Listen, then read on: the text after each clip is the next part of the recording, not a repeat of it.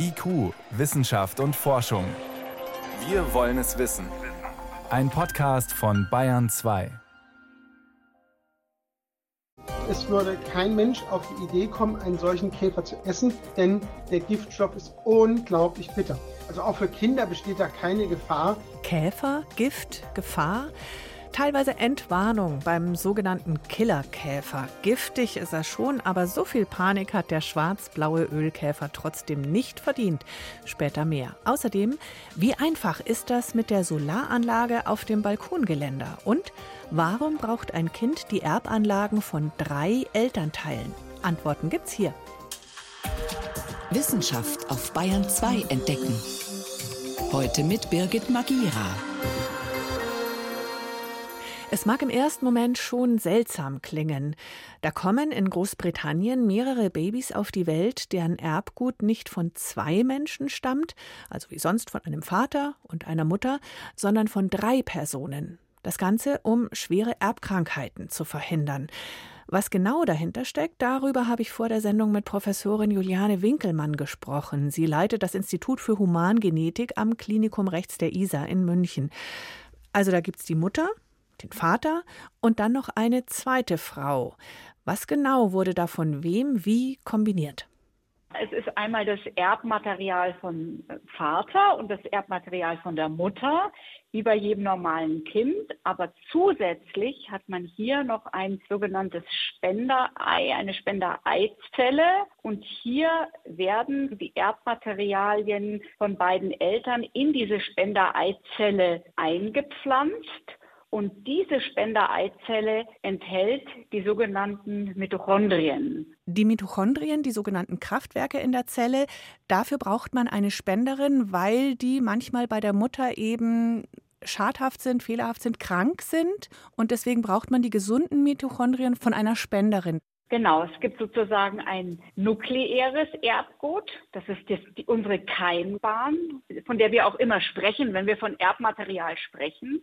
Es gibt aber auch eine sogenannte mitochondriale DNA. Die erben wir tatsächlich immer nur von unserer Mutter. Das heißt, es gibt Erkrankungen, die wir immer nur über unsere Mutter vererbt bekommen.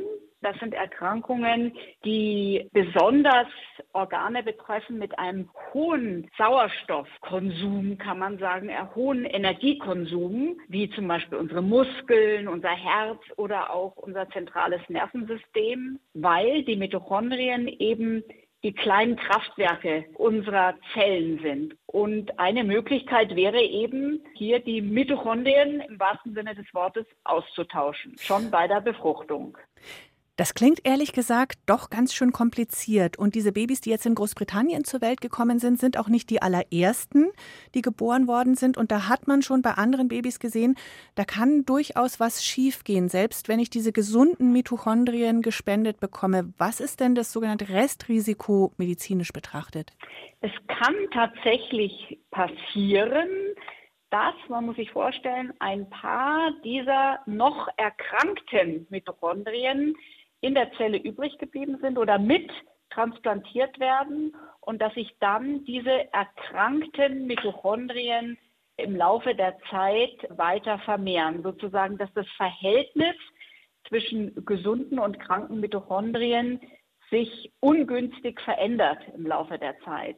Das ist ein Risiko, das man im Vorhinein noch nicht richtig einschätzen kann. Und das ist ein, was Sie gerade als Restrisiko bezeichnen kann, weil man nicht genau weiß, in welchen Fällen und wie sich dieses Risiko sozusagen beeinflussen lässt und wie man das minimieren kann. Wenn diese Kinder dann doch krank werden, können Sie noch mal konkret sagen, wie sehen diese Krankheiten aus? Wie schwerwiegend sind die? Es können sogenannte Myopathien sein, Erkrankungen des Muskels, dass der Muskel schneller ermüdet. Es können Myopathien des Herzens sein, Herzmuskelerkrankungen oder aber auch Erkrankungen des zentralen Nervensystems, die sich zum Beispiel durch Schlaganfälle, durch Blutungsstörungen äußern oder aber auch zum Beispiel Erkrankungen am Auge. Das sind immer Gewebe betroffen, die einen hohen Energieumsatz haben. Die sind sehr vulnerabel für diese mitochondrialen Erkrankungen. Ist es ein schlimmer Leidensweg für die Betroffenen? Führt es auf jeden Fall zum vorzeitigen Tod und langem Siechtum davor? Das hängt immer davon ab, wie viel Mitochondrien in einer Zelle, in einem speziellen Gewebe letztendlich betroffen sind oder auch mutiert sind. Das kann variieren. Also das kann man gar nicht so pauschal beantworten. Das Spektrum ist hier sehr breit. Neben den im Moment noch bestehenden medizinischen Risiken gibt es auch von manchen ethische Bedenken, weil hier zum ersten Mal absichtsvoll verändertes Erbgut beim Menschen an die nächste Generation weitergegeben wird. Da ist die Rede von Tabubruch. Teilen Sie diese Bewertung? Also es ist tatsächlich so, dass natürlich die Nachkommen oder die Kinder auch dann die ihre Mitochondrien weiter vererben, aber es ist definitiv nicht so, dass hier die Keimbahn verändert wird. Und äh, in dem Zusammenhang äh, sehe ich selber, und das ist aber jetzt meine persönliche Meinung, das nicht als Tabubruch, sondern auch als eine Möglichkeit, sozusagen hier Paaren zu helfen, trotzdem gesunde Kinder zu bekommen. Zeichnet sich denn Ihrer Ansicht nach ab, dass diese Eihüllenspende im normalen Repertoire der Reproduktionsmedizin aufscheint? So wie vor 40 Jahren hat man ja ähnliche Bedenken bei künstlicher Befruchtung ganz allgemein gehabt. Heute ist es ein gängiges Verfahren. Werden wir dahin kommen?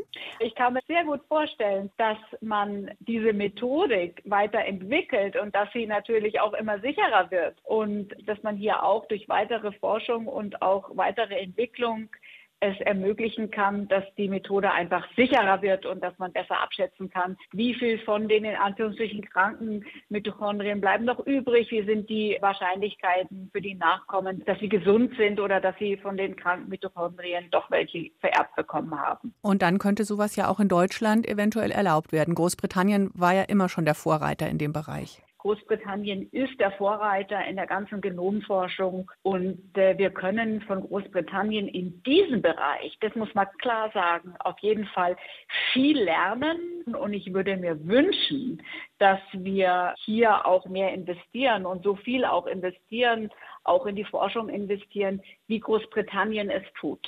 Also da sind wir leider in Deutschland hinten ran. Das muss man ganz klar sagen. In Großbritannien sind gesunde Babys zur Welt gekommen mit genetisch drei Elternteilen, um seltene, schwere Erbkrankheiten zu verhindern.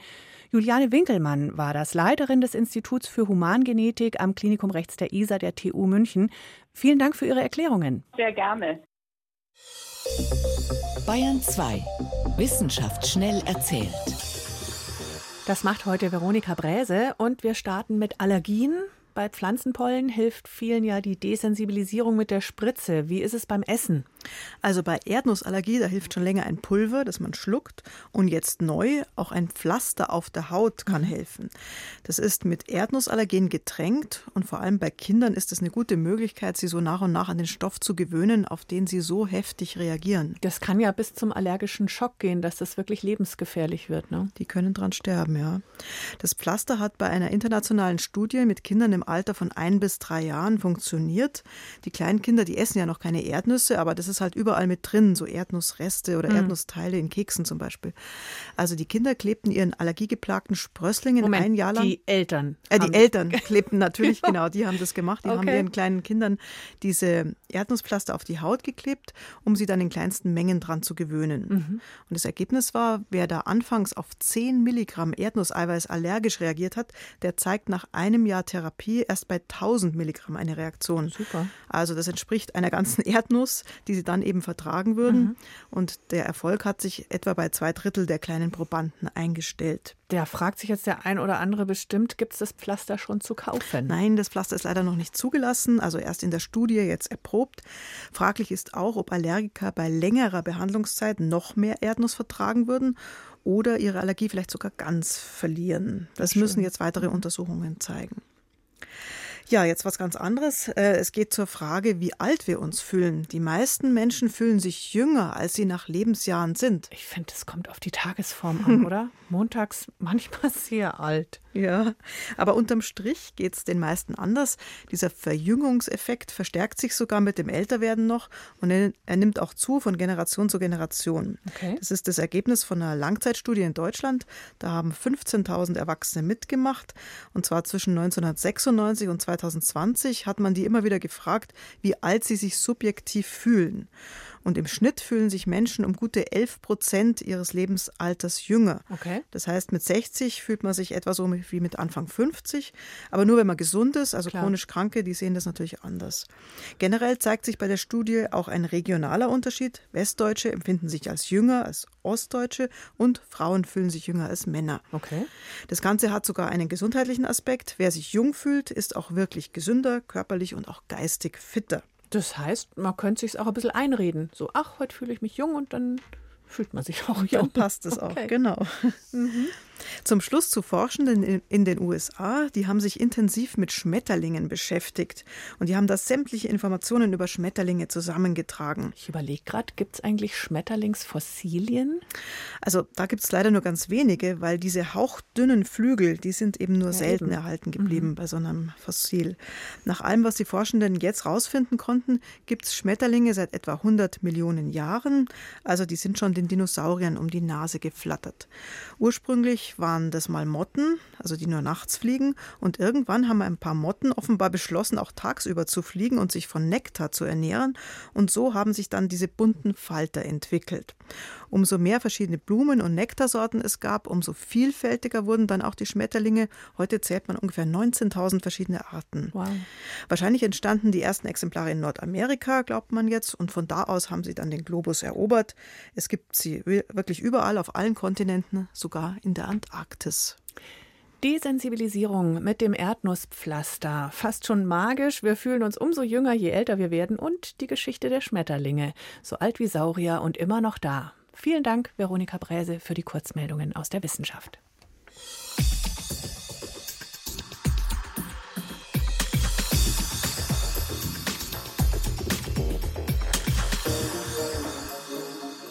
Es ist noch nicht mal richtig Frühling und gleichzeitig klingt das schon verdächtig nach Sommerloch, wenn es die ersten seltsamen Tiere jetzt schon in die Schlagzeilen schaffen. Es geht um den schwarzblauen Ölkäfer. Da wurde gerade ziemlich alarmistisch berichtet, was da für ein gefährlicher Killerkäfer auf dem Vormarsch sei, vor allem an Nord- und Ostsee. Das stimmt in mehrfacher Hinsicht so nicht. Auf jeden Fall bitte kein Grund zur Panik, sagt der Naturschutzbund Deutschland. Deshalb möchten wir an dieser Stelle ganz entspannt den halbwegs guten Ruf des schwarzblauen Ölkäfers wiederherstellen. Wem Sie über den Weg krabbeln, der würde Sie vielleicht als geradezu unscheinbar beschreiben. Ein bis drei Zentimeter groß, schwarzblau glänzend, schwerfällig auf sechs Beinen unterwegs. Naja, Käfer halt. Wobei, eine Sache fällt schon auf. Sie haben verkürzte Flügeldecken. Das heißt, sie sehen gar nicht so aus wie ein ganz normaler Käfer und deshalb werden sie auch öfters mal als Maiwürmer bezeichnet. Doch mit Würmern hat das Tier so gar nichts am Hut, sagt Thomas Schmidt, Direktor des Senckenberg Deutsches Entomologisches Institut in Müncheberg. Der sogenannte schwarzblaue Ölkäfer treibt sich am liebsten in sandigen Gegenden rum, gern aber auch in Gärten und lichten Wäldern. Und abgesehen davon hat es das Insekt ziemlich in sich. Nicht, weil es beißt oder angriffslustig wäre. Die haben ein Gift im Körper und das tritt aus, wenn sich die Käfer in Gefahr wähnen oder sich unwohl fühlen, dann tritt es so an den Kniegelenken der Käfer aus. Also das kennen Sie wahrscheinlich, wenn Sie schon mal einen Marienkäfer auf der Hand hatten. Da tritt manchmal ja auch eine Flüssigkeit aus. Das nennt man Reflexbluten. Sagt Silvia Teich vom Naturschutzbund Deutschland NABU. Beim Ölkäfer enthalten diese öligen Tröpfchen, daher auch der Name Ölkäfer, den Giftstoff Cantharidin. Der ist auch für Menschen nicht ungefährlich. Die Menge an Gift im Körper eines Käfers kann reichen, um einen Erwachsenen zu töten. Der allerdings müsste den Käfer schon komplett essen oder verschlucken, sagt Entomologe Thomas Schmidt. Aber es würde kein Mensch auf die Idee kommen, einen solchen Käfer zu essen, denn der Giftstoff ist unglaublich bitter. Das heißt also, den in den Mund zu nehmen, drauf rumzukauen, das wäre schon was für masochistisch veranlagte Menschen. Also auch für Kinder besteht da keine Gefahr. Zunutze gemacht haben sich diese besondere Eigenschaft indes die alten Griechen. Da waren Arten des Ölkäfers eine Alternative zum Schierlingsbecher, berichtet Thomas Schmidt. Kauen, kauen, schlucken. Hinrichtung in extra eklig. Heute sieht der Käferforscher die größte Gefahr darin, dass das Gift bei Berührung unter Umständen die Haut reizt, rötet und schlimmstenfalls Blasen bildet. Deshalb rät er, die Tierchen sicherheitshalber nicht anzufassen oder danach gründlich die Hände zu waschen. Für den Käfer ist der Giftstoff eine Waffe zur Selbstverteidigung, etwa um sich vor Fressfeinden zu schützen. Letztlich will er überleben und sich vermehren, und deswegen sieht man ihn derzeit auch häufiger als sonst. Zu dieser Jahreszeit sieht man ihn überhaupt nur. Er lebt ja nur einen Monat. Den Rest der Zeit verbringt er ja als Larve oder Puppe oder Ei. Und jetzt im April und Mai ist er halt als Käfer unterwegs und sucht Partner und paart sich, legt Eier ab. Sagt Silvia Teich. Paarungszeit, Fortpflanzungszeit. Keine neue invasive Art. Eher eine altbekannte, sogar bedrohte Art. Und das auch, weil Ölkäfer sich sehr außergewöhnlich vermehren. Sie sind Parasiten von Wildbienen. Die Larven der Käfer warten an Blüten auf die nächste Biene, die zum Futtersammeln vorbeikommt. An der krallen sie sich fest und lassen sich mit in ihr Nest nehmen – Dort fressen die Larven die Wildbieneneier samt Pollenvorrat auf. Vollgefressen verkrümeln sie sich dann nach draußen in den Boden zum Überwintern. Das Besondere daran, die Ölkäfer haben sich dabei auf eine einzige Wildbienenart spezialisiert, die sogenannten Sandbienen. Also ein sehr komplizierter Lebenszyklus, den wir hier bei dieser Art haben, der eben eine bestimmte Wildbienenart voraussetzt, damit überhaupt der Käfer eben seinen Lebenszyklus beenden kann. Insofern ist es schon etwas Besonderes, wenn man diese Käfer beobachten kann, findet auch Silvia Teich vom NABU. Ein Zeichen, dass dort die Natur in Ordnung ist. Also eigentlich sollten wir uns freuen, wenn wir so einen Ölkäfer sehen. Denn wenn man einen in seinem Garten findet, das heißt, dass der Garten sehr gesund und naturnah ist. Apropos gesund, was beim Ölkäfer häufig unter den Tisch fällt. Bisweilen ist er aufgrund seines Giftstoffs einst auch als Heilmittel verwendet worden, weiß Thomas Schmidt. Zum Beispiel zerrieben in Zugsalben. Und nicht nur das, richtig angewendet wurde ihm sogar aphrodisierende Wirkung zugeschrieben. Dann hat man dann also diese Käfer da in Honig eingelegt und dann bei älteren Herrschaften, wo es nicht mehr so gut klappte, dann eingesetzt. Das hat dann manchmal zu unerwünschten Nebenwirkungen geführt. Überdosierungen sind da dann unangenehm, weil es dann eben auch zu stark passieren kann. Was das vermeintliche Killertierchen Ölkäfer insofern zeigt, die Dosis macht das Gift. Hm. Aphrodisiakum oder Schierlingsbecher. Sebastian Kirschner war das über den schwarz-blauen Ölkäfer. Hier ist Bayern 2 um 18.22 Uhr ganz genau. IQ, Wissenschaft und Forschung. Wenn Sie mehr wissen wollen, Hintergründe zum Programm von IQ finden Sie unter bayern2.de. IQ, Wissenschaft und Forschung. Montag bis Freitag ab 18 Uhr. Für alle, die gerne und immer wieder ja auch zu Recht auf den Bürokratiewahnsinn und den Vorschriftendschungel hierzulande schimpfen, es gibt schon auch den politischen Willen, die Dinge einfacher zu gestalten. Stichwort klimafreundliche Energiequellen. Die kleine, feine Solaranlage auf jedem Wohnungsbalkon, die soll attraktiver werden durch einfachere Regeln. Mein Kollege David Globig kann die sogenannte Photovoltaikstrategie der Bundesregierung genauer erklären. David, kann sich denn jetzt schon jeder und jede einfach Solarmodule so aufs Balkongeländer schrauben? Wie so oft im Prinzip ja, aber Grundsätzlich ist das erlaubt, doch man muss einfach ein paar Dinge beachten dabei. Also wenn man als Mieter zum Beispiel Solarmodule außen am Balkon anbringen will, dann braucht man die Zustimmung des Vermieters. Genauso, wenn man Mitglied einer Wohnungseigentümergemeinschaft ist, dann sollte man vorab eben mit den anderen das klären, ob die da auch zustimmen. Damit ein Balkonkraftwerk nicht einfach abgelehnt werden kann, ist in dieser Photovoltaikstrategie des Bundeswirtschaftsministeriums allerdings vorgesehen, dass die Installation von so einer kleinen Photovoltaikanlage als privilegierte Maßnahme gilt. Das heißt, bei der gibt es einen Anspruch darauf, dass ihr zugestimmt wird. Vorausgesetzt, man hat jetzt das okay, kann ich da beliebig viele Solarmodule aufs Balkongeländer schrauben, weil dann gibt es ja auch möglichst viel Strom? Nein, da gibt es Grenzen, also abgesehen davon, dass man natürlich gar nicht so viel Platz an dem Balkongeländer hat. Aber es gibt Grenzen, damit man als Laie das installieren kann, denn die einfachste Variante ist ja, dass man eine existierende, ganz normale Steckdose auf dem Balkon nutzt, über die man den Strom von den Solarmodulen ins Haus- oder Wohnungsnetz leitet. Das heißt, man missbraucht diese Steckdose und kehrt sozusagen die, die Stromrichtung um. Und da muss man aufpassen, dass man nicht die elektrische Installation überfordert. In Deutschland ist deshalb die Leistung solcher Anlagen auf 600 Watt beschränkt. Das erreicht man mit zwei normal großen Solarmodulen. Die sind so ja, etwa ein Meter mal 1,70 groß. Und die Photovoltaikstrategie sieht vor, diese Grenze von 600 Watt immerhin auf 800 Watt zu erhöhen. Das ist ein Wert, der in anderen Ländern sowieso schon gilt, aber eine durchschnittliche Photovoltaikanlage auf dem Dach erreicht man damit natürlich bei weitem nicht. Die liefert einfach mehrere Kilowatt. Wie weit kommt man denn mit 600 oder 800 Watt?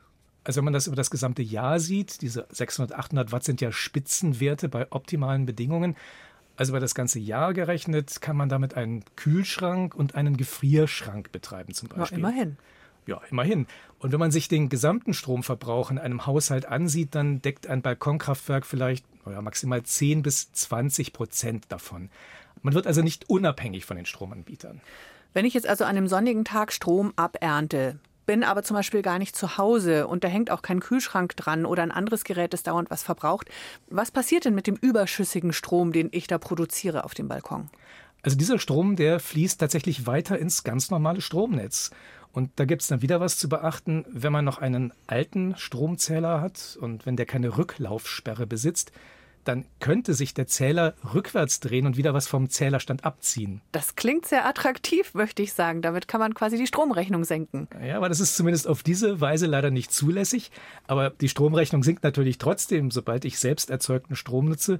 Aber um Ärger zu vermeiden, muss man ein Balkonkraftwerk beim eigenen Netzbetreiber, also zum Beispiel bei den Stadtwerken, anmelden. Und bei der Gelegenheit sollte man klären, ob dafür ein neuer Zähler eingebaut werden muss. Jetzt kann es natürlich dauern, bis dieser neue Zähler installiert ist. Deswegen sagen zum Beispiel die Stadtwerke in München, bis dieser Zähler eingebaut wurde, darf man die kleine Solaranlage trotzdem schon betreiben. Und genau das soll nach den Plänen des Wirtschaftsministeriums in Zukunft auch der Standard werden. Man darf einfach schon mal loslegen damit. Das klingt doch gut. Und das Anmelden soll ja nach den Plänen auch einfacher werden. Richtig. Bislang muss man ein Balkonkraftwerk zusätzlich noch bei der Bundesnetzagentur anmelden. Und diese doppelte Anmeldung, die soll in Zukunft wegfallen.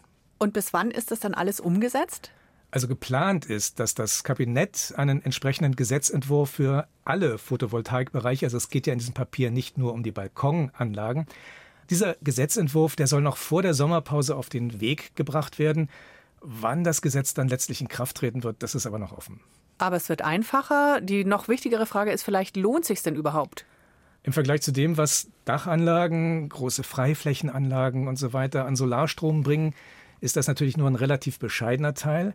Aber wenn wir den Anteil der erneuerbaren Energien am Stromverbrauch bis zum Jahr 2030 knapp verdoppeln wollen, dann müssen wir auch diese Möglichkeiten nutzen. Inwieweit es sich dann für den Einzelnen finanziell lohnt, ein solches Balkonkraftwerk zu installieren, da sind dann verschiedene Faktoren entscheidend. Also nochmal vorneweg, wenn Strom ins Netz fließt, weil ich ihn nicht nutze, werde ich dafür nicht bezahlt. Es geht also darum, den Strom selbst zu verbrauchen wie schnell sich eine Anlage dadurch rechnet, das hängt zum Beispiel davon ab, was die Solarmodule, der Wechselrichter, Montageteile und vielleicht die Installation einer speziellen Steckdose kosten. Es hängt natürlich davon ab, wie sich der Strompreis entwickelt. Es hängt davon ab, ob man einen regionalen Zuschuss bekommt. Es hängt vom eigenen Stromverbrauch ab. Es hängt davon ab, ob der Balkon nach Süden zeigt. Man sollte mal damit rechnen, dass sich die Anschaffung nach frühestens fünf, aber vielleicht auch erst nach zehn Jahren amortisiert. Echt? Mittlerweile haben doch sogar Discounter schon diese Balkon-Solaranlagen. Ja, aber da muss man ein bisschen aufpassen. Also einmal natürlich auf die Qualität achten und auch auf der anderen Seite darauf, wie viel Strom die Module, die da angeboten werden, letztlich liefern können. Bei besonders günstig erscheinenden Angeboten zum Beispiel gibt es da diese Woche eins. Da kann es sein, dass das nur kleinere Module sind, mit denen man die erlaubten 600 oder in Zukunft 800 Watt bei weitem nicht erreicht. Und da ist natürlich die Frage, ob man sich den Platz am Balkongeländer mit solchen schwachen Modulen blockieren soll oder ob man nicht doch eine Nummer größer einsteigt. Die kleine Solaranlage für den Balkon soll künftig einfacher genehmigt werden. Informationen waren das von meinem Kollegen David Globig. Vielen Dank.